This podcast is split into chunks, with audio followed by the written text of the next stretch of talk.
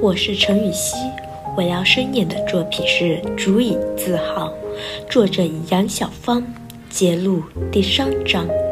流浪者，让我心情平复。尽管如此，我在医院的日子不是灰色的。有两件事令我坚持乐观的性格，其中一件事是跟一位与我爸爸关系疏冷的流浪者有关。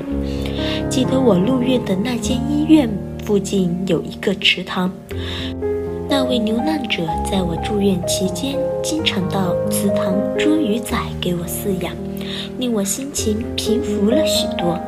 另一件事是有关一名失去了儿子的妈妈。记得有一天，一位妈妈抱着刚在池塘淤溺死去的儿子，跪地痛哭，要求医生救回他的孩子。那个哀痛的场面，至今我仍然历历在目。当时我在想，如果我是那位死去的儿子，我的妈妈一定也会这样伤心痛绝。我顿时感受到生命来的不容易。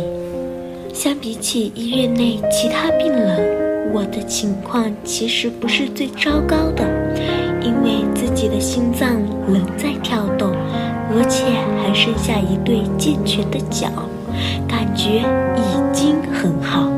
我只要坚持活下去，一定可以活得精彩。其实我从来没有担心失去双臂以后应该怎么办，只庆幸。住院期间，我学会了很多事情，明白了很多道理。我清楚了解到，纵使我每一次手术之前都满怀希望，但也必须做出最坏的打算。